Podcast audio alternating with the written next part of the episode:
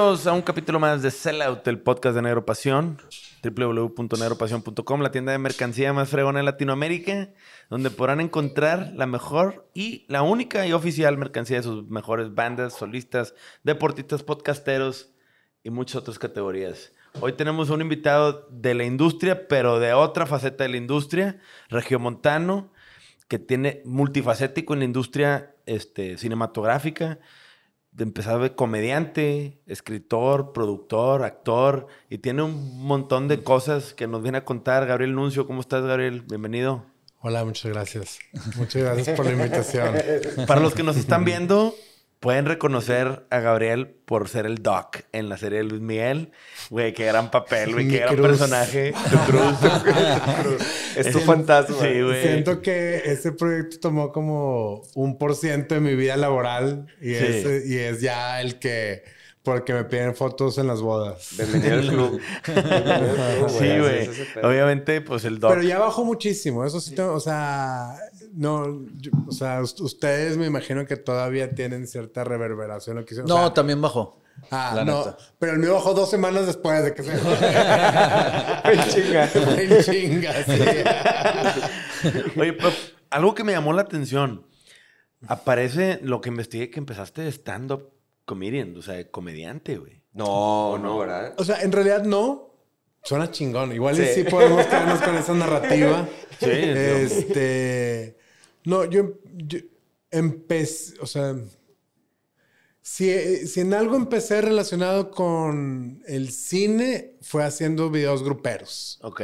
O sea. Ah, su madre. Y aunque más atrás, sí haya, o sea, obviamente en la adolescencia eh, tenía ambiciones de ser escritor, sobre todo en la adolescencia, como que tienes, o sea, eres el, verdadero romántico y, en, esa época yo quería ser escritor, o sea, desde la secundaria creo que tenía como esa inquietud.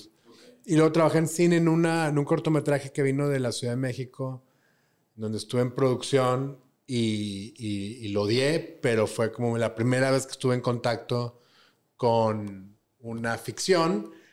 Y luego fueron los videos gruperos en donde estuve un montón de tiempo. O sea, digo, un montón de tiempo fueron dos años. Pero cuando estás en los 20 es un, chingo. Sí, sí, sí, es la vida. Pero tus cimientos son de, de, escritor. O sea, yo cuando conocí a Anuncio estaba en una fiesta, nos fuimos a acampar a Camole y lo conocí con su barba y estaba leyendo un libro. Y yo, güey. Neta. Aquí un hipster. Pero luego ya lo conocí y dijo, es a toda madre.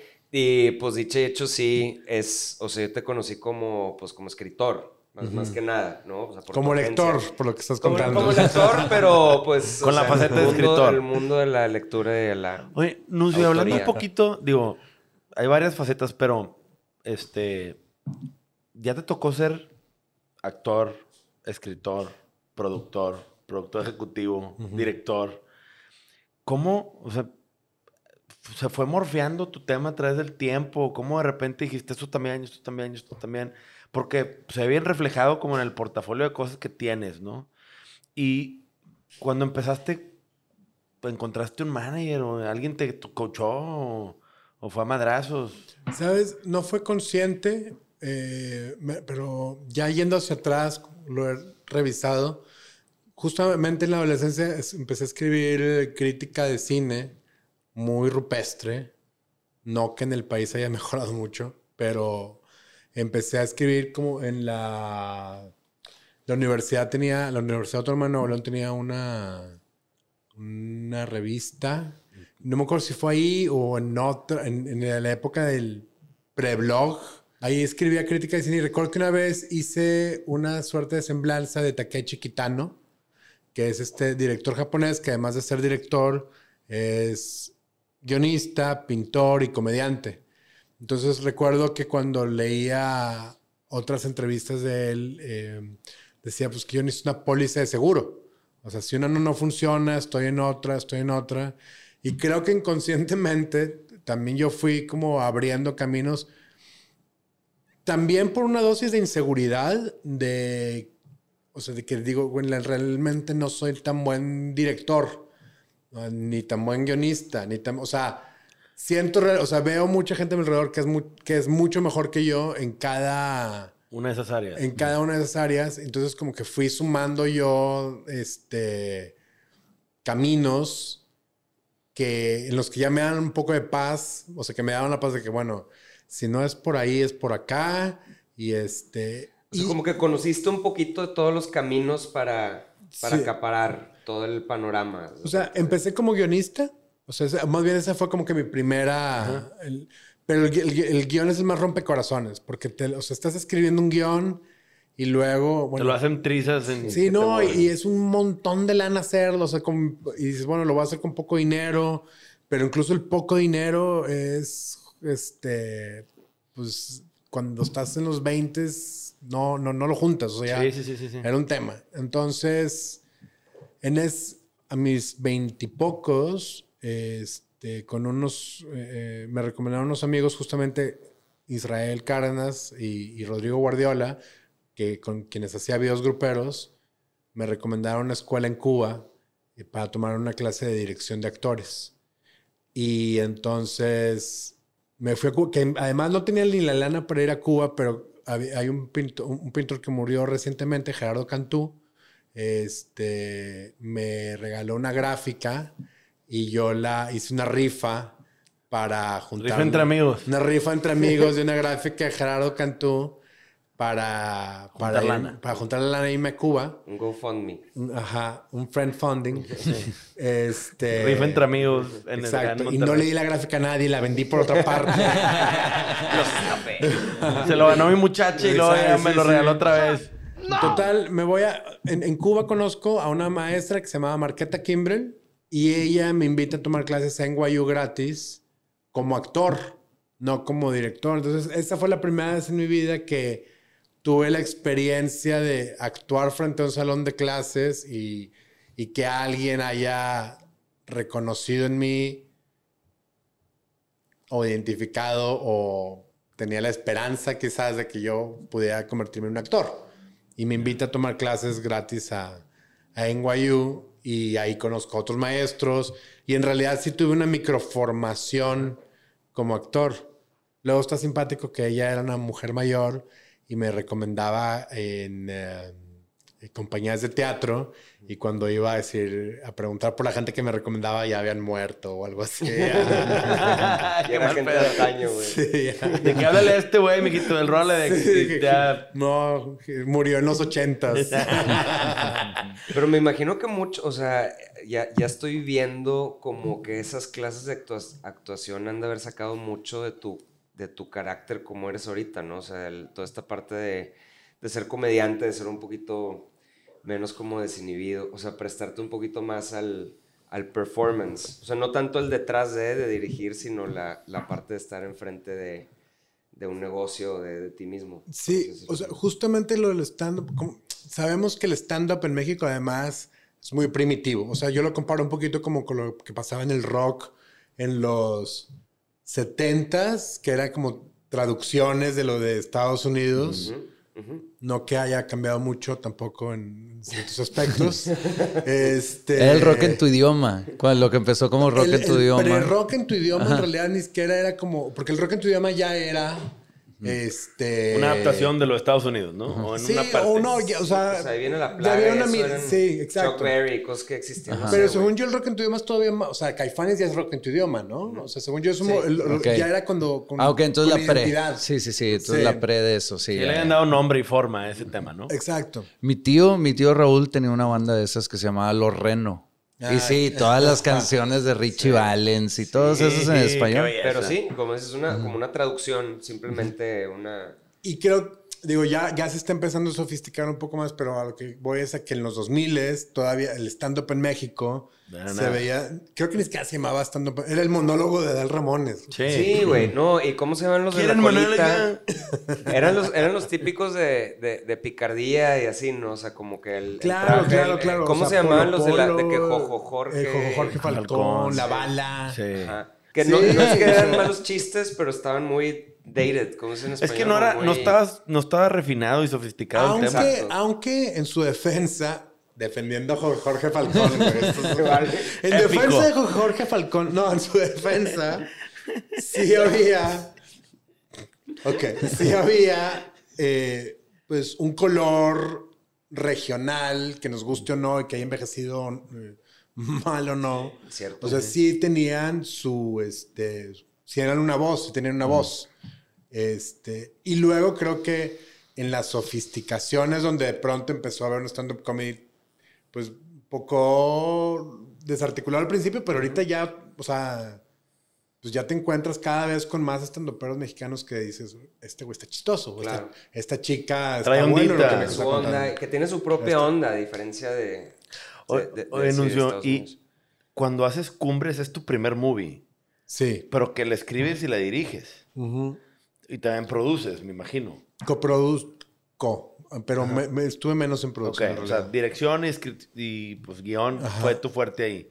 Fue el tema de Santoy y y Erika Coso. Sí.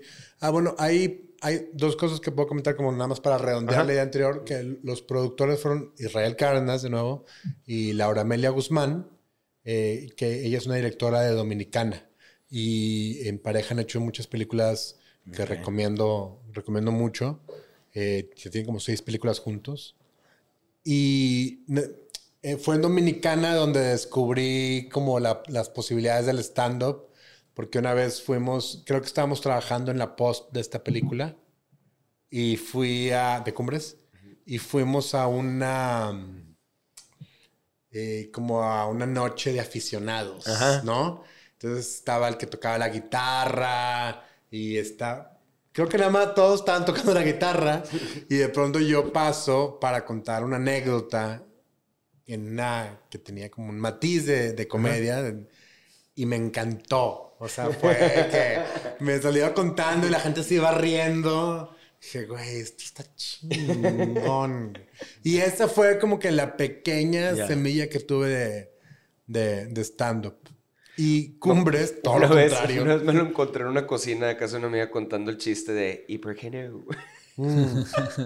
que son de esos chistes que duran una hora y al final es una mamada. Que es el, proceso del chiste que... Digo, ya habías pasado por tu etapa de... Pero me acuerdo mucho de eso. Qué vergüenza porque es un chiste robado. obvio, obvio. Pero bueno, yo lo digo porque me gustaba esa parte de narrar y contar como... Que incluso algo que he descubierto en mi proceso creativo como guionista es que cuento mucho una historia como, ah, se me ocurre una historia, o sea, lo de Santoy, perdón, lo de, lo de Cumbres, este, fue, se lo iba contando a gente como tengo esta idea, tengo esta idea de hacer esto, tengo este, entonces, como que en la medida que lo iba articulando, iba viendo la atención de la otra persona, y decía, ok, esto no está tan chido, quizás. Ok. Entonces ahí lo ibas reelaborando hasta que en una semana escribí la primera versión del guion. O sea, me senté y lo escribí y sí está lejanamente, o sea, es, extraño porque está el punto de partida, el génesis sí fue el caso de Santoy Riverol, que conocemos. Sí, sí, sí.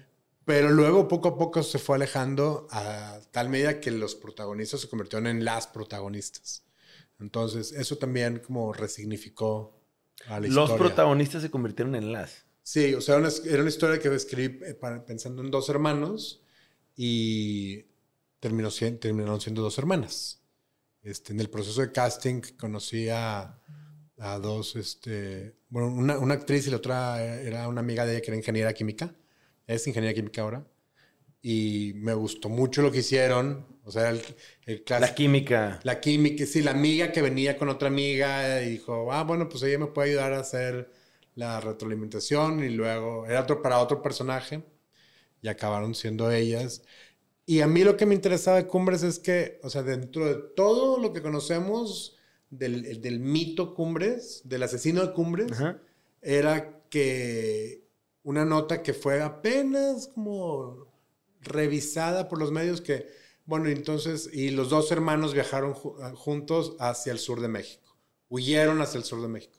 Entonces, a mí me preguntaba como, bueno, ¿y de qué hablaron? O sea, es como, mi hermano acaba de matar a alguien y qué, conversaciones vamos a tener. Entonces, esa, esa pregunta es la que detonó a la película. Oye, y por ejemplo, pues obviamente sí se bien fácil hice una movie, Levantar los fondos, castear a la gente, productora, locaciones, etcétera, etcétera, y una bolsa de mil etcétera, ¿verdad?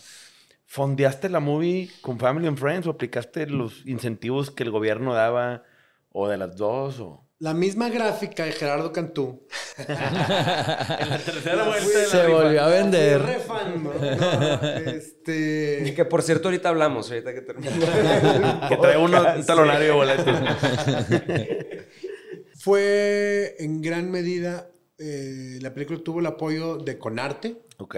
Este, en ese entonces, no, no sé si continúa vigente, pero había una, este, un apoyo para largometrajes y, y muy, yo, muy apoyado por, por Israel y Laura, o sea que ellos ya habían hecho una película que se llama Cochochi, que, no sé si les es familiar, pues una película que en el circuito de festivales internacionales fue a 40 o 50. Eh, y creo que ya habían terminado segunda película para entonces.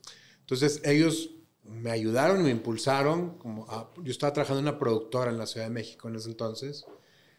Y sí, suena sencillo, o sea, como las noches ir preparando la carpeta para ir mejorando el guion y tal. Y esa, ese fondo fue como el un porcentaje muy alto de la, de la del costo de la del costo de la película en virtud también a cobrar pues muchos de los involucrados lo mínimo necesario para no afectar a la película y consiguiendo, o sea, se con... Patrocinadores. Patrocinadores, Gente que pusiera especie. Sí, mucho en especie, mucho en especie. Es muy difícil como este, poder precisar cuando no es una película de, de estudio cuánto cuesta realmente por... porque no te vas con la anda, por favores, etcétera. Entonces, eh, es, sí, o sea, fue... Y por ejemplo, ¿quién se puede decir? Ya ves que en la música grabas algo y eso tangible, como decir el VHS de la película, es... La lata. Es este, la lata, por decir, es, o sea, ¿quién es dueño? Eh, o sea, con una, con una canción es, alguien es dueño de la autoría, o sea, la parte intelectual de la idea, y alguien es dueño del, en este caso, la filmación, y en el caso de la música, la cinta, el máster. ¿Cómo funciona con, con las películas? O sea, por ejemplo, Cumbres, Cumbre, Cumbre se Cumbres. es, o sea, ¿quién, ¿quién podrías decir que es el, el dueño? O sea, si, si lo tocan, si esa película la tocan en Amazon... ¿Quién recibe una regalía? ¿Cómo funciona más o eh, menos? Bueno, la respuesta se divide en dos. Por una parte somos... Aurora Dominicana es la productora de Israel y Laura. Este, y yo. O sea, somos... Eh, o sea, nosotros somos los... Esas dos partes. Esas dos partes. Okay. Y de ahí es una muy buena, o sea, es como el principio de una gran este, conversación, porque por una parte es, ah, chingo, yo tengo los derechos de, de, cumbres, pero luego hay un esfuerzo en rastrearlo como, eh, o sea, de repente apareció en Amazon. Okay. Y entonces es como, ah, entonces, ah, ok, porque a alguien a quien le dimos los, los permisos de distribución. De distribución, la vendió Movie, estuvo en Movie un tiempo y nos avisaron y todo bien, y luego, pero luego no nos avisaron que estaba en Amazon. Y ellos te pagan. Movie, sí. Sí, pero a los que te la compraron primero y luego o alguna regalía a ti. Sí, como productora te conviene tener una distribuidora después. Sí, ok. Entonces, ya lo que te llega.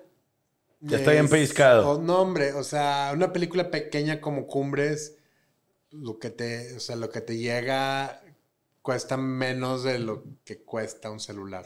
Sí, es, amor al arte, pues. No, porque, no, yo quiero entender, o sea, ¿dónde, ¿dónde hace dinero una película que no es de estudio, siendo independiente? Pues de la taquilla, ¿sí? Y, y de vender el proyecto a un estudio, ¿no? Los, sí, obviamente, o sea, los tiempos cambiaron un montón. Sí. O sea, Cumbres fue hecha en el 2012. Diez años después, ¿cómo cambió la industria? Sí, no, no, un montón. Porque entonces eso era también, hablando del romanticismo, o sea, yo no hice la película, nadie los involucramos, hicimos la película para hacer dinero. Dinero, me queda claro. O sea, y eso mi hermano Alberto, ingeniero, no lo puede creer. o sea, Entonces, ¿para qué, güey? O sea, no, no, no. Ah, yo también tengo un hermano Alberto, ingeniero, que es igual, güey. o sea, se lo explico y veo su rostro como de... pinche pendejo que estás haciendo con tu no, vida. No me late, güey. Andrés también nos regaña cuando Arturo y yo de que sí, vamos a hacer una rola. de que, y luego, ¿qué, qué van a hacer con ¿Cuál ella? es tu Pues no sé. estrategia? ¿Cómo vas a monetizar a los fans? No sé, güey. nosotros, no sé, nada más, porque queremos. Porque queremos juntarnos a tocar. Ah, ok, nada más articúlenlo. güey. Es lo que yo les digo. O sea, las expectativas en- bien montadas. Si tú dices, yo quiero hacer una movie, ¿por qué? Porque quiero hacer una pinche movie, cabrón. Y me gusta y quiero practicar, güey, para cada vez hacer mejores movies. Claro. Ah, bueno. Y agradezco la, como, no sé si llamarle la inocencia de ese entonces, porque la película es blanco y negro, ¿no? Entonces yo recuerdo también cuando la estábamos tratando de vender a otros productores, lo que sucede mucho a nivel mundial, menos en industrias como, bueno, ya está cambiando, ya cambió acá también, pero durante muchos años era nada más como Mex- eh, Estados Unidos, la India, China y algún otro país que no, no- no recuerdo ahora, que tenían una industria cinematográfica que se podía costear por sí misma. Mientras tanto, en Europa, la mayoría de las cinematografías, de las industrias cinematográficas, se costean y se financian por medios de fondos Del gobierno. Del gobierno. Nu- Súper normal. Sí, sí, sí. Entonces, cuando, o sea, a veces haces dinero así. Claro, te fondean y con eso tú te tienes- autopagas o sea, un sueldo. Sí, con- encontraste tu coproductor en Francia, entonces ah, con esto pagamos, o sea, pero es de sueldos, porque no son utilidades, Sí, claro. es para hacerla. Pero con eso te ganas un embajador para que en Francia la vendan Claro. en una distribuidora. Y luego está este tema de los territorios, como Ajá. que está cambiando, el mundo cambió, pero antes era, pues la vendí en Francia, Luxemburgo y Bélgica. Ah, chico. Y ahí hay una lanita. Y luego, oye, pues está yendo a festivales internacionales y hay algunos que te pagan este, por proyección. Eso era antes. Y jamás era un retorno de lo que había costado. No, no. O sea, in- de verdad no, no era... Sí, no importaba tanto. Ahora, te toca hacer. De que, madre, no, pero te toca, te toca hacer cumbres. Y luego haces el comediante con Netflix. Ajá. Un cambio de Digo, 180 grados. 10 años, 10 años después, no, me queda claro. Pero hablando de que es prácticamente pues, el mismo proceso de hacer una movie, obviamente adaptado al, al- momento de hoy. Pero, ¿cuál fue la diferencia ahora de tener a Netflix? ¿O tú fuiste, hiciste el proyecto y luego se lo vendiste a Netflix? ¿O Netflix te dijo, no, güey, quiero hacer una movie contigo? Ok.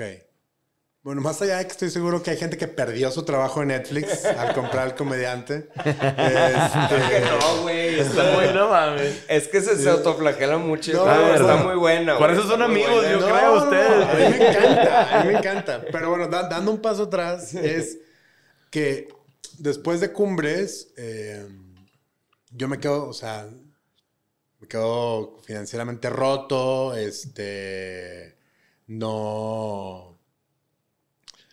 En el, también en el mundo de la autocrítica, eh, o sea, uno tiene muchas ilusiones con su primer película y hay también, pues, una buena este, dosis de realidad de, Claro. ok, entonces no, no soy tan talentoso Te, como te caen muchos veintes. Te- sí, te caen un montón de 20. Eres humilde por las razones que no querías. Sí. este, y, y fue para mí muy duro. O sea, yo quiero mucho la película, tengo mucho cariño, pero para mí era muy, fue muy difícil. O sea, por- porque tuvo pues sus, o sea, sus carencias también viniendo de mis, em, pues de mis posibilidades Sí. que en ese- de, como, como Sí, director claro, tu experiencia. de mi experiencia sí, y claro. tal. Cerré ese capítulo y abrí una productora, entonces inauguré una, con, con- co- cofundé con una productora con un grupo de gente y, como, y empecé a explorar más la parte de, de productor. A la par que seguía escribiendo, o sea, empecé a escribir otros guiones, eh, vendí otro guion de otra película que se llama Los Herederos, que está en Netflix también. Sí, sí, sí, sí. Este, y empecé a, o sea, empecé a escribir más, conocí a Manolo Caro también en esa época y él, o sea, también tenía proyectos. Era el momento de incertidumbre también donde parecía que YouTube iba a... A convertirse. Sí, como que... Netflix es que Sí, O, o o en una amenaza para Sí. mucha gente en muchos sentidos. ¿verdad? Y creo que en ese entonces también fue cuando la palabra ahora como que este tan ¿Streaming o qué? No, eh, contenido. Contenido, ah, o sí. sea, sí, porque antes, antes del 2015 na- nadie se refería a las películas y a las Sí, series no como sí. Contenido. el contenido. Sí, sí, sí. sí. Entonces, de Sí, no, no, eso sí, ya estamos hablando ahorita de, de, o sea, es que por más que sea una película bien hecha, de cierta manera es contenido porque es un algoritmo que, Sí, que porque ya los está son soltando películas. Sí, son cubetas. son recipientes. Sí. Y que, que, bueno, yo creo que este chavo Manolo tiene gran parte que ver con eso porque fue un exitazo, ¿no? Con, con Netflix, tú trabajaste con él Sí. en lo de Casa de las Flores, ¿no? Fue cuando Sí, te conocí, sí. que estabas en esa, en esa onda. Güey, qué gran... Salúdame al cacas, güey. Esa frase es épica, güey. Con la voz entafilada de esta señora, güey, que lo hizo muy bien. Ah, te, te estás refiriendo a la serie. dentro de la... ah, no, Güey, no, ese no, pedo, no. güey. Esa actriz como que se llevó un personaje bien emblemático, güey. Pero, pero este, en- o sea, en esa, en esa serie, ahí fue cuando te, como que me, me imagino yo que te empezaste a empapar con todo este nuevo mundo de cómo se estaban haciendo ya las cosas, ¿no? Con las O productoras sea, y las... justo, pese a todo lo que podemos decir de Netflix, neta vino a cambiar todo. Sí. O sea, hay un montón de cosas que, que hay que revisar. Ujú. Y, y la verdad fue también una bocanada. O sea, a mí, cuando me dicen, bueno, me inviten a la Casa de las Flores, esto ya es hasta el 2017. Y habiendo trabajado en muchas cosas, pero sí fueron como cinco años de, este, de ver cómo, o sea, de seguir produciendo proyectos. El- el- hay fondos de gobierno que, Ajá. este, que operan en para... O sea, para aclarar, en todo este tiempo tú estuviste, estabas en la productora y escribías por unas cosas, producías físicamente otras cosas, Y mucho sí. dentro de esa misma productora. Entonces ahí medio que te curtiste en... Claro, todo. y empecé a hacer stand-up comedy también. O También. sea, fue del 2012 al 2016, 2013 al 2016, que empecé a hacer stand-up de manera amateur. Ajá. Digo, rápidamente para cerrar el stand-up, o sea, era como cuando juegas fútbol Con tus amigos, los viernes. con tus amigos y de repente alguien dice, oigan, ¿y qué tal si nos metemos en una liga? Y ahí ya es cuando todo se arruina. Le empiezas a gritar al güey cuando la falla. Sí, claro. Cuando alguien dice, ¿qué tal si nos compramos uniformes? Ahí, Ya, ahí, ya, ahí ya, sí. Se acabó. Nosotros, era, en el momento en que alguien dijo, oigan, Y se Nos están- una banda. sí, nos están invitando a, a un gig y... El unicornio azul, algo sí, así. sí, no. Bueno, éramos más fresas, la verdad, porque creo que nuestro pico fue que nos invitaron a Careyes de- del Museo Tamayo. O sea, fuimos una pieza del Museo Tamayo este, para presentarnos en Careyes. Ahora que lo, lo verbalizo, hay algo raro ahí. este. Pero sí, o sea, en el momento que alguien dice, oye, nos están invitando y nos, y nos van a pagar, ahí ya es como que siento que ya todos ya, ah, no, entonces ya eso tiene que ser más formal. Ponte el que- uniforme. sí, hay que, hay que ensayar. Y, es que, "Uh". Y ahí, este, de pronto ya todos tenían otras cosas que hacer, se empezaron a ocupar y... Pero fueron tres años de hacer stand-up. Estuvo muy divertido. Oye, pero entonces, produces, haces stand-up y escribes. ¿Y los, los guiones que escribiste, vendiste algún guion en esos? O sea, estuviste comercializando tus guiones de cierta manera, me imagino. Bueno, primero que nada, gracias por preguntar. este, la, o sea, un guion. la- acabo de hacer una serie aquí en Monterrey, ¿no? Ajá. Este año. Y la serie la escribimos en el 2014. Ay, O sea, nada más como para dimensionar lo que tarda a veces ese proceso de escribir un guion y lo vendí, que está cambiando Claro. también. Este, pero ahora, o sea, la, la película que, de eh, El Norte sobre el Vacío, no sé si... Sí, está este, muy buena. Esa la vi y se la recomiendo plenamente a todo mundo. Está es- chida. Está en Prime. Es una Sí. película que comencé a escribir en el 2015. Entonces, la respuesta es sí, pero muchos de esos guiones que escribí en esa época apenas están empezando a... Sí, yo me acuerdo, te Órale. conocí, o sea, bueno, ya cuando estábamos este, eh, trabajando en nuestro proyecto que tuvimos, tenemos, no sé quién sabe si sabe armar, tenías ese proyecto en la pared, me acuerdo, que se llamaba, ¿se puede decir working title o no? Sierra Madre, se llama Sierra Madre. Sierra- no, pero Ah, se llamaba El Reino en ese Reino. entonces, sí. Y me acuerdo porque... Eso no se puede hacer. porque me acuerdo mucho que tenía este, en la pared todo el crucigrama, güey, así de todos los personajes, de dónde viene. Y a través, conforme los años iban pasando, de repente como que se esfumó y fue una lección que, que me... Pues esas lecciones de, pues mira, esto lo vendí y lo encajonaron y quién sabe si se vaya a desarrollar. Sí. Y luego años después, cuando traes esta onda que te está volviendo neurótico ahorita con este, que se llama Sierra Madre ahora, fue que madres, ese es ese pinche proyecto que fue hace siete años, güey. Que habías Mm. vendido hace siete años. Entonces está muy, muy curioso y muy sorprendente. Es que no, pues es que son temas de largo plazo, güey. Sí. O sea, son apuestas a largo plazo, me imagino, ¿no? Porque no es como que el cine en México, hay- ahorita las plataformas han cambiado mucho eso, ¿no? Porque ya se desarrolla más contenido. Pero antes, güey, pues vender un guion tenía que ser muy específico el tema, ¿no? O sea, no, era, no había tanta demanda, pues. O sea, sin embargo, o sea, sí, y algo que es una conversación que frecuente es que, dado que hay mucha producción, tampoco no hay tanta, tantos, o sea, cualquier guion necesita su tiempo.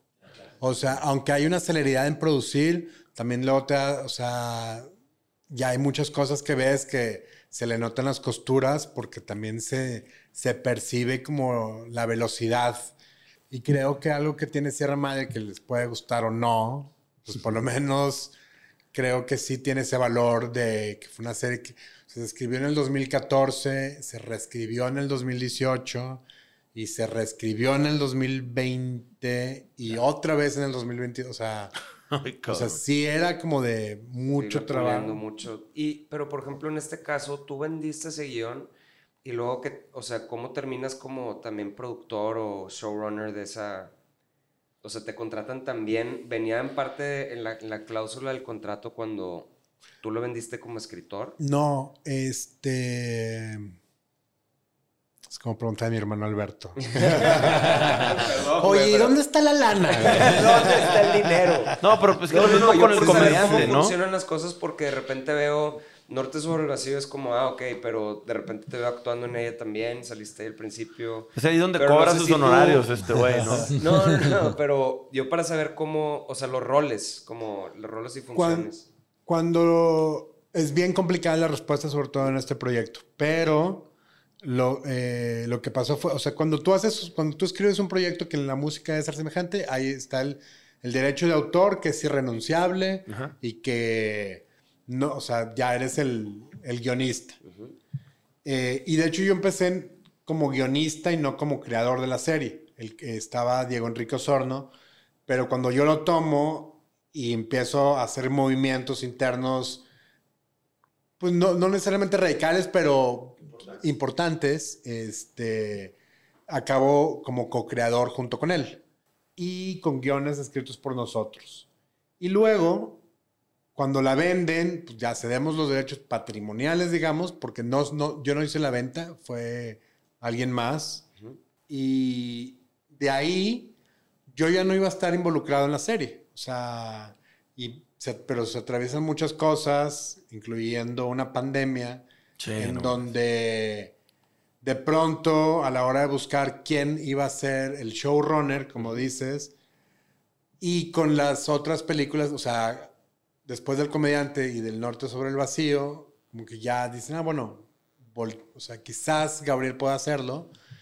Y estuve un año metido full en ese proyecto como showrunner.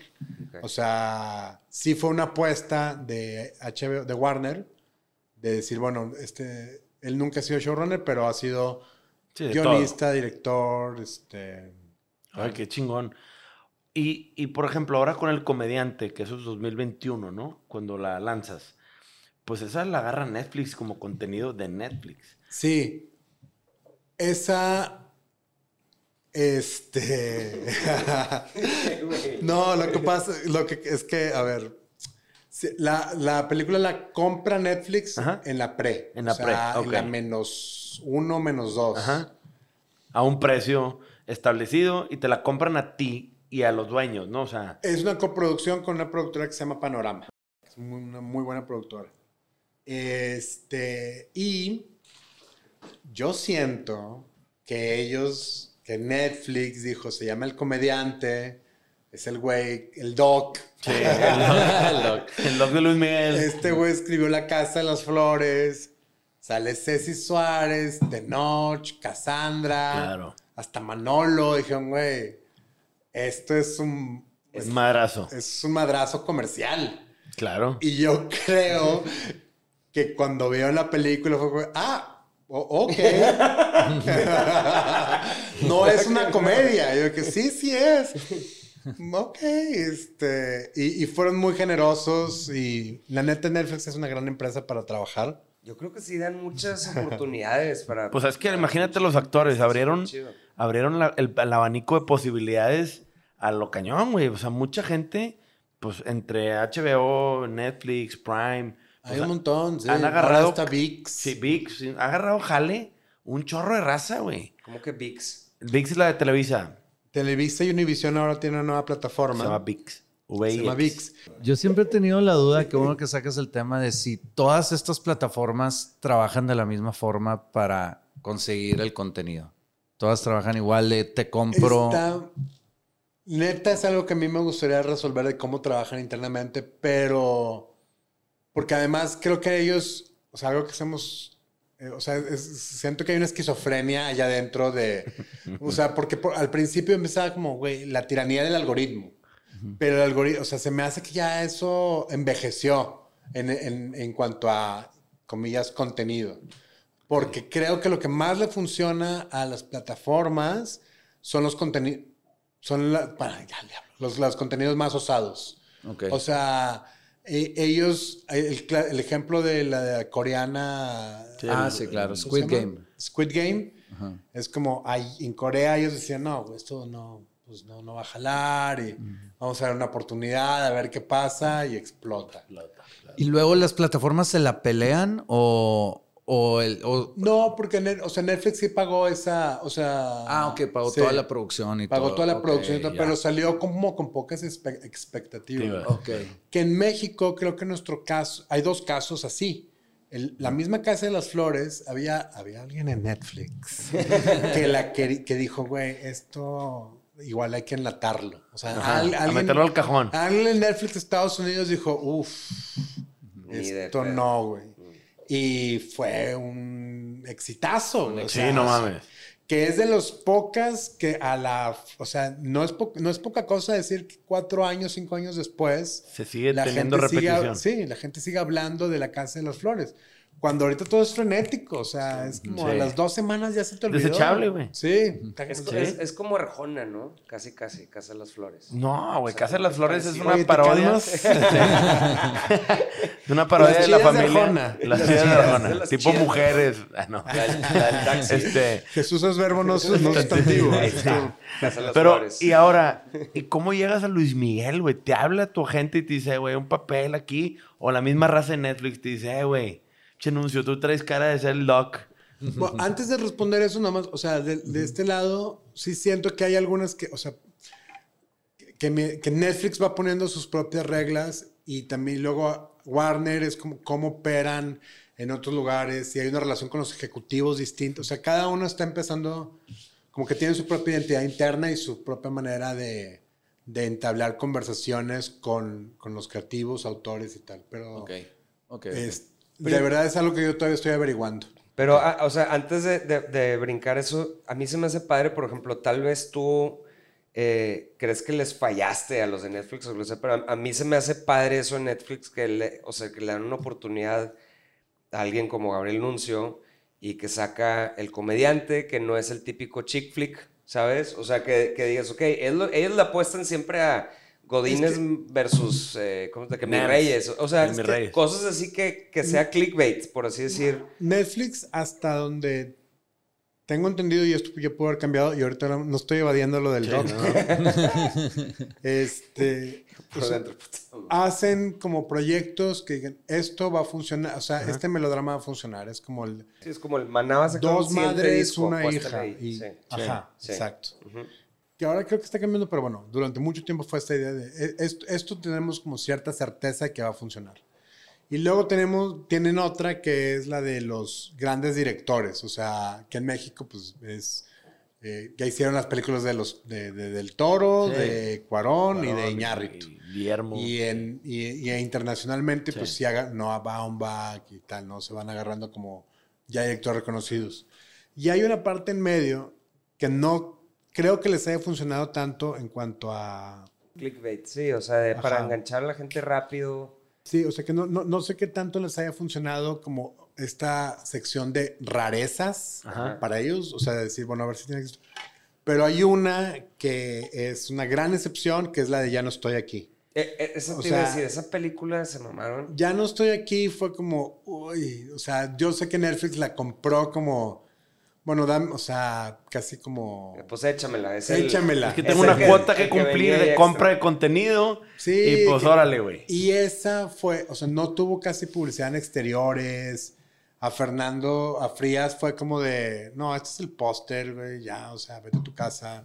Este, digo, todo bien, la verdad es un gran equipo creativo el de Netflix, pero no, Sí, no, no, pensaban que iba a no pensaba que iba a tener el éxito que tuvo y es como el, o sea, lo que significa, lo que es esa película para Netflix se fue inédito y sigue siendo una Pues una joya, una joya, una, sí, una, una gran excepción Sí. por la que todavía se atreven a hacer como ese tipo de apuestas. Sí, claro. Y para ellos el comediante entra un poco en En- ese sí, mundo, gracias a, gracias a Frías. Este, pero no fue un home run. O sea, para ellos no es como, ah, no, pues no, no la sacamos del estadio, no pasa nada. O sea, mi, yo- mi relación con Netflix sigue siendo muy armoniosa y salvo la persona que despidieron, pues ellos están bien. este, Me voy a preguntar algún día de que si realmente despidieron a alguien o no por culpa del anuncio, güey. Oye, güey, es que y a lo mismo, o sea, Netflix se queda con los derechos de la serie de Luis Miguel, güey, para, para México, que se convierte en la serie Ah, más no- comentada. No, sé si, eh, no, digo, no sé si puedes platicar de Netflix de esa manera o sí, pero yo tengo entendido que, y no sé si haya sido así con la de Luis Miguel, de que compran todo, 100% del proyecto y pagan muy bien. ¿Qué es lo pagan que- muy bien, pero pues ellos son dueños 100% del proyecto, ¿no? Sí, que eso, era- es- esa es la extensión de la otra conversación sobre el tema de quién es dueño. O sea, el comediante, que es esta película que protagonizo, codirijo, coescribo, copro- bla, bla, bla, es mi depa, el que sale en la peli y todo. Bueno, no es mía, está, o sea, es de Netflix. Ya la vendiste. A perpetuidad. Ya, Y en- va, adiós. Y lo hice muy consciente. También fue una época pandémica en donde los cines estaban Llorando. cerrados, sí, llor- llorando. llorando en una esquina. Sí, no mames, güey. Este. Y también dije, ay, yo no quiero tener como, o sea, yo no quiero pensar en esta película que si el póster, que dónde la ponemos, dónde la pasamos y tal. Entonces, Es como, la, sí, es el equivalente a firmar con una disquera de, te cedo todo, pero todo el mundo lo va a ver, ¿no? O sea, es... y es, o sea, a mí también me, o sea, cumbres, es como, ah, ¿cómo puedo ver cumbres?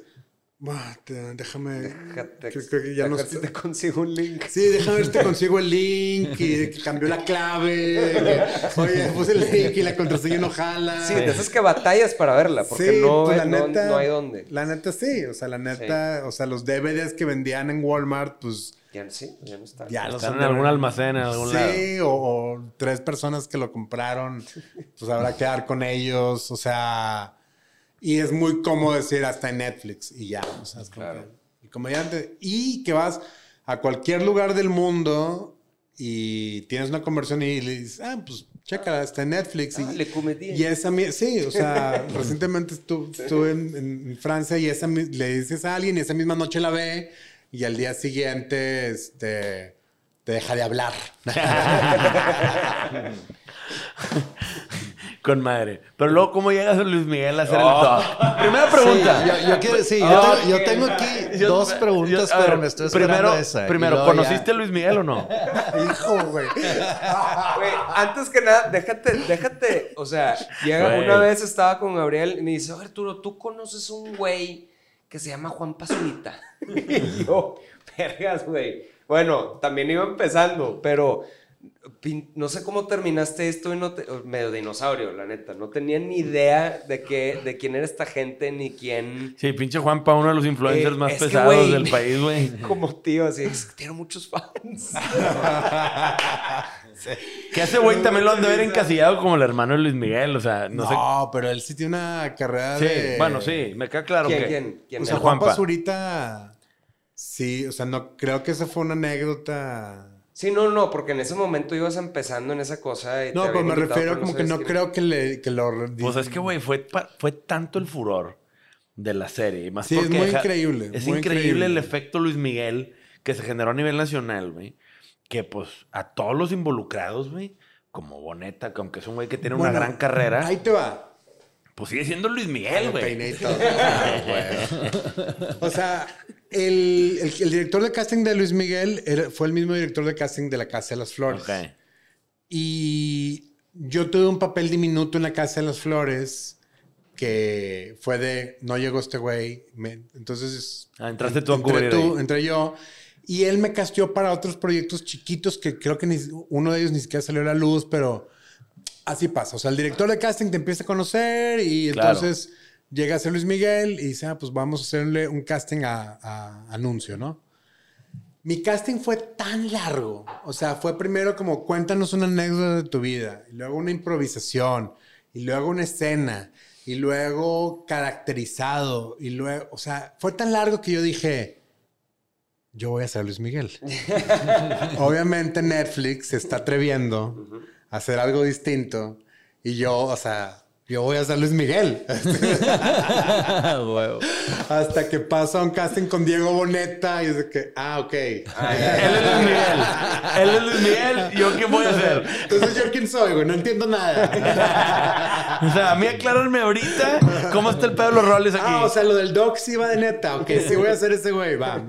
Y luego ya hago el casting con Diego Boneta que es un casting buenísimo de Diego Boneta, porque él se dueña de la escena y yo nada más soy, ok, aquí me quedo viendo a, a Diego Boneta haciendo Luis Miguel, muy chido.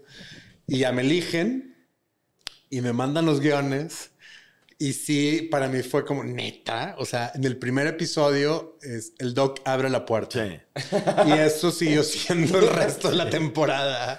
Pero salías muy seguido. Tenías mucho tiempo en, cuadro, ¿no? La neta, no tanto. Es muy impresionante. O sea. Porque es un personaje que se te queda grabado, güey. Porque a mí también, a ver, a mí también cuando Andrés me dice, ¿qué hace el Doc? yo, no sé ni salió tanto. O sea, como para que te reconocieran tanto. Yo, creo que hay tres cosas que funcionaron para el personaje. La actuación.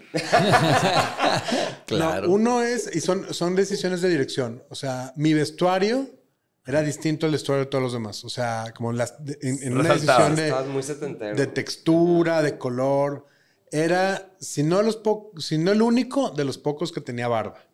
O sea, también fue como una decisión de dirección de decir. No me he clavado. No salí barbón. No lo rasuren. O sea, este güey. usaba barro en esas sí, sí, sí. Este güey lo vamos a, estar siguiendo hasta la temporada 3. Va a tener un arco pequeño, pero para, que, para distinguirlo, que quede la barba.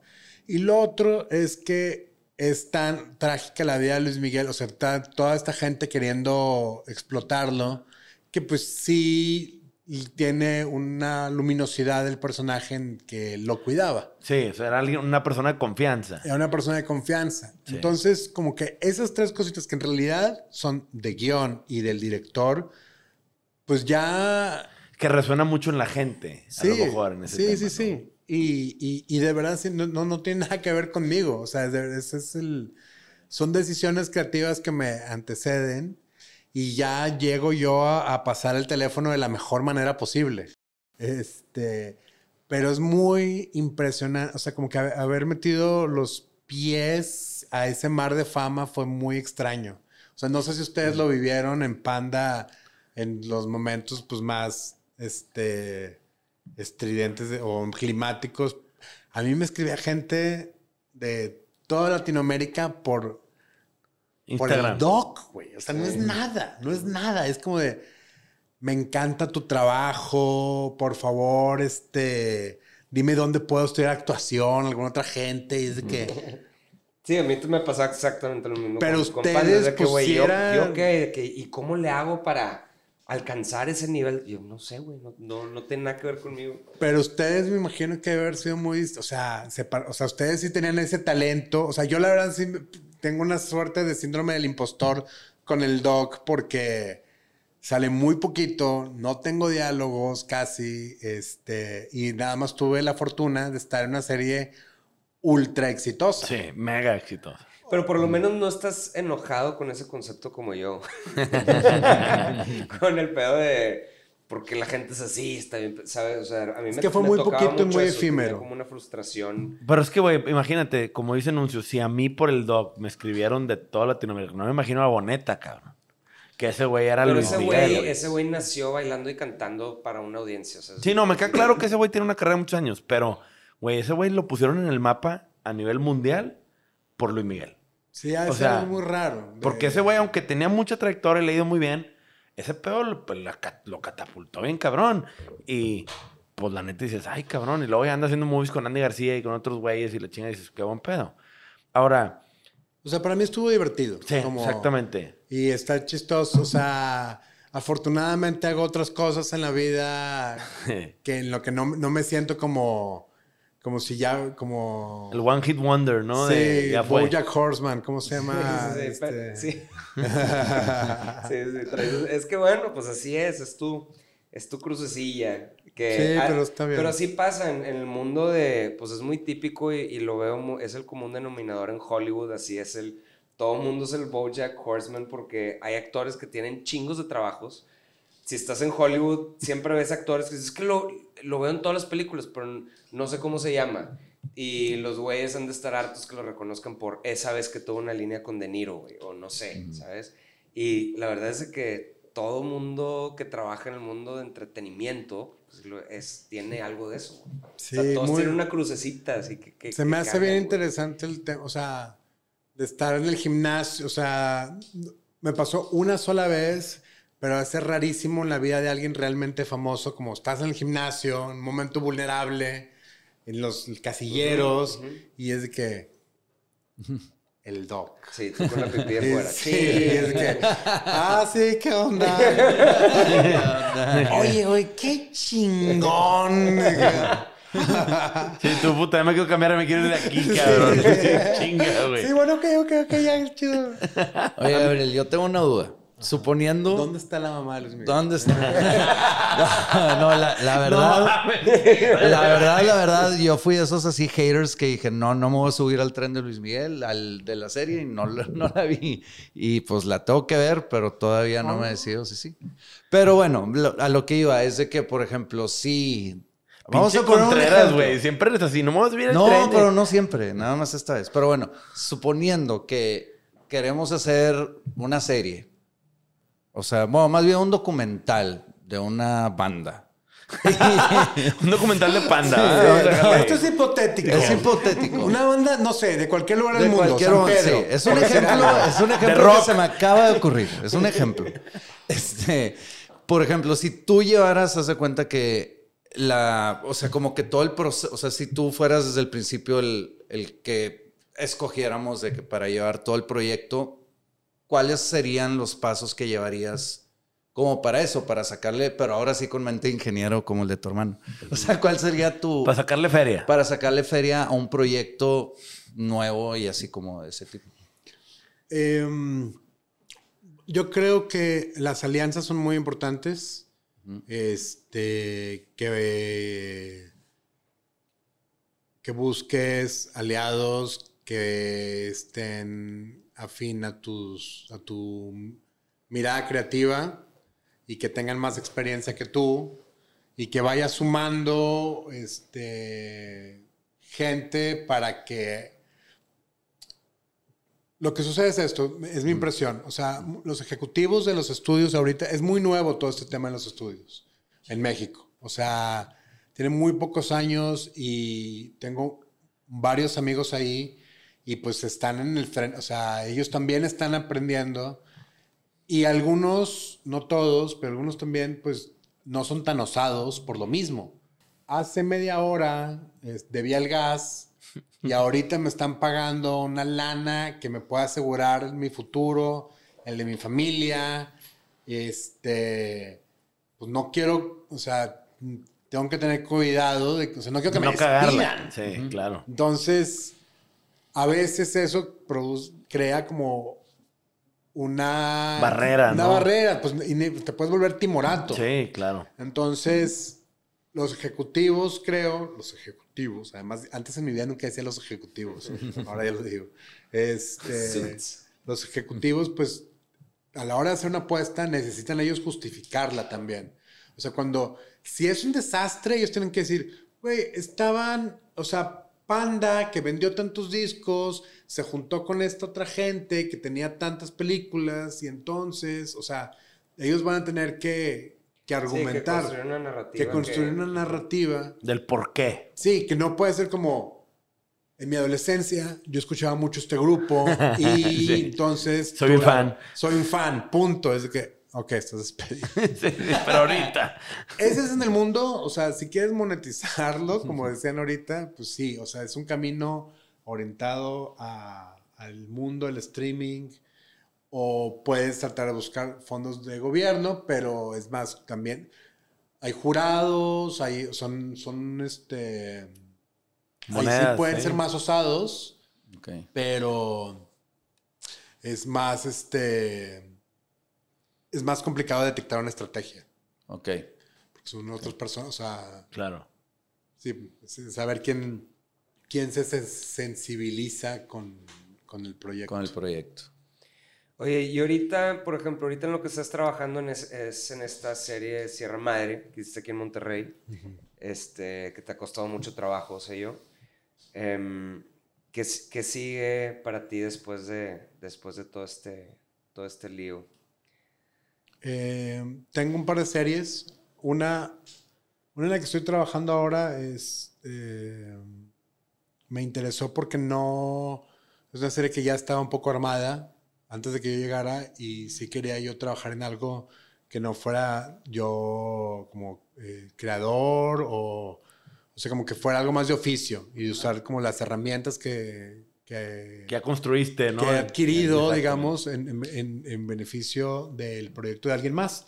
O sea, me interesó entrar como en eh, esa... En el otro lado de la cancha, ¿no? Sí, o sea, soy, aunque soy este puesto showrunner, este, ojalá haya otro nombre, showrunner son horrible, director general. Eh, um, y tengo otro proyecto que sí es creado por mí y que estoy, voy a empezar a escribir pronto y que espero que sea otra vez aquí en Monterrey a principios del 2024 o finales del 2023, ojalá. Mucho éxito en eso también. A ver qué tal. Oye, ¿y qué le dirías a la nueva generación de nuncios, güey, que están ahorita en empezando, güey. Se están dejando la barba como el dog y comprándose ropa acá vintage. Este, no, pero a todo esto, porque hoy en día como que hay una percepción, güey, de que está bien fácil, te puedes hacer viral en chinga y ya te contratan. ¿Cuántos youtubers no están queriendo entrar a ser actores, güey? Y pues, güey, no todo el mundo tiene la oportunidad de Juan Pazurita, Sí. Sí, pues, o sea, ese es un mundo que digamos que el mundo de los influencers es como es la navaja con la que corté las amarras de la juventud. este, no, no, yo no, o sea, no acabo de entenderlo bien. Este, que sí suena una locura. O sea, sí lo, como que lo veo de lejos, pero ya no, no sabría. O sea, creo que todo, quienes, o sea, creo que hay algo que sí le reconozco al mundo de influencers, que también es una palabra horrible, pero este, o de... Youtubers. o de... Sí, tienen un nombre. Creadores de contenido. Creadores de contenido. Este, que finalmente sí utilizan las redes como vehículos de creatividad. Y eso me parece súper válido, como cuando eras escritor y publicas un blog. Es entretenimiento y es como en cualquier otro oficio, es ser honesto, curioso, y, es, disciplinado. Entonces... Y también es, es una carrera de, no es de velocidad, sino es de, es de aguante, ¿no? Pues es de resistencia. Más o menos, porque creo que es una carrera con muchos sprints. Hace, creo que una amiga, Ale Márquez, se lo leí a ella recientemente y me suscribo por completo. Decir, o sea, es, un maratón, pero que tiene un montón de sprints. Entonces, sí tienes como que estar, este, ahora estoy dando un taller justo y se, tengan, no, tengan varios guiones y acábenlos. Y no estén todo el tiempo puliendo ese guion, también empiecen el otro. Y es como, o sea, tengan, porque luego lo que sucede es como, que es en contra de todo lo que del romanticismo de entrégate a un, o sea, en el caso de los guiones, que es distinto al de una novela, por ejemplo, quizás, este, pero todavía después de que acabes el guion, van a pasar muchos prismas que van a, a deconstruirlo o a o sea, sí es como la disciplina de trabajar muy duro pero de poderte desprender emocionalmente un poquito del, del trabajo no o sea tratarlo más como oficio. Es que sí, sobre todo en el mundo del cine es muy vulgar la relación entre el dinero, el, el tiempo y el resultado. Sí. Este, que es distinto escribir, en donde nada más escribes y pues necesitas menos, menos cosas para que sucedan. Un buen consejo también que me gustó que dijiste al principio fue eso de, pues tú no nada más te dedicaste a la actuación, sino también a la producción, también a, escribir, también a ser guionista. Como que es un buen consejo también para todos los chavos de ser no se encasillen en uno, o sea, sino que abran todo el panorama, todo el abanico. O sea, conocer de todo, porque una cosa te fue llevando a la otra. Si no hubieras hecho una, a lo mejor no hubieras ido a Cuba y con eso pues, acabaste en NYU y, de, o sea, y fuiste haciendo redes, conociendo gente y al final de aprendiendo un poquito de todo, ¿no? Sí, es, o sea, puedo dar... Hay un libro de Murakami que se llama ¿De qué escribo cuando... ¿De qué hablo cuando hablo de correr? Está chido ese. Y en algún momento él dice, yo no me atrevería a recomendarle a alguien a correr un maratón. O sea, porque es... O sea, es algo que hasta es medio inhumano. O sea, este... Pero es que él porque es como un monje. Es un monje muy curioso, güey, que no... O sea, también es muy extremista eso, ¿no? Pues me refiero a que no, yo no me atrevería, o sea, a alguien decirle como eso de agarra varios, varias, varios caminos. O sea, si hay un tema, hay gente que conozco que son directores y que dijeron, yo nada más voy a hacer esto y, hay un llamado. O sea, realmente siento... Mi vocación, sí. Si hay un llamado de vocación, este que está bueno si crees, o sea, a mí la curiosidad me llevó a, explorar varios, pero sí conozco algunos que dijeron, es, o sea, lo mío es ser guionista y voy a ser guionista y no voy a dejar de ser guionista. Tengo una amiga, Mara, Mara Vargas, que me dijo, es que yo no quiero dirigir, o sea, yo no quiero hacer ninguna otra cosa, ni siquiera quiero escribir otro, o sea, yo, a mí lo que me gusta es escribir guion y siguió su camino y ahorita está, pues tiene una vida, una carrera exitosa como guionista y, no dudo que voy a ver algo de ella. O sea, que cada vez que vea algo de ella va a tener una mayor madurez. Okay. Creo que el único consejo es ese, el que mencioné ahorita. O sea, como no perder la curiosidad. La humildad es bien importante. O sea, uno desprenderse la idea que esto es más fácil si su audiencia es de San Pedro, ahí sí diría humildad. Si fuera de otra parte diría este, despréndanse del, eh, del miedo, del síndrome del impostor. No, entonces, o sea, es humildad de frente al oficio. Qué chingón. Y aprender un montón, aprender un montón, curiosidad para seguir buscando como este más más nuevos horizontes nuevos horizontes sí o sea, es, o sea para mí mi relación con el cine es o sea es una síntesis para entender la vida entonces es inabarcable. Y eso creo que, es importante. Digo, puede ser cualquier oficio. Sí, claro, claro. Y ya para cerrar, ¿con qué director o con qué actor te, te gustaría chambear? Ya sea como escribirles algo o ser parte de un reparto con alguien que digas tu puta, güey, lo traigo en mi bucket list y a ver cómo chingón le hago, pero lo voy a lograr. La verdad es que en eso soy. O sea, mis ambiciones eh, están más orientadas a la gente con los que... Eh, a trabajar con amigos y amigas que como a pensar en, gran, en alguna celebridad.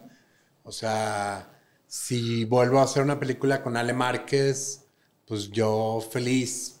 O con, con Harry y Laura. O la, volver a hacer otra película con Guardiola.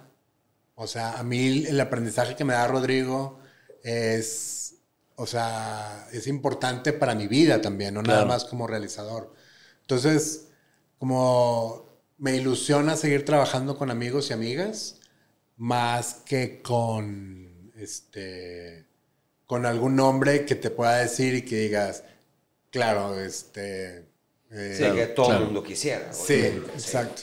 Sí, porque también, también es, es, eso, digo, yo cuando conocí un poquito parte de tu team que ha trabajado, pues que han tenido diferentes oficios, te platican historias de también de estos grandes nombres, grandes directores mexicanos y, y, no, y más, más sí que no las historias son feas, güey, no son bonitas, porque también es eso, es como gente que tiene un ego gigante, güey, y que no es algo malo, lo necesitan para, ¿no? Para conllevar su trabajo, pero, pero sí, o sea, no necesariamente debería ser el, como el estándar, ¿no? Tener que a huevo trabajar con...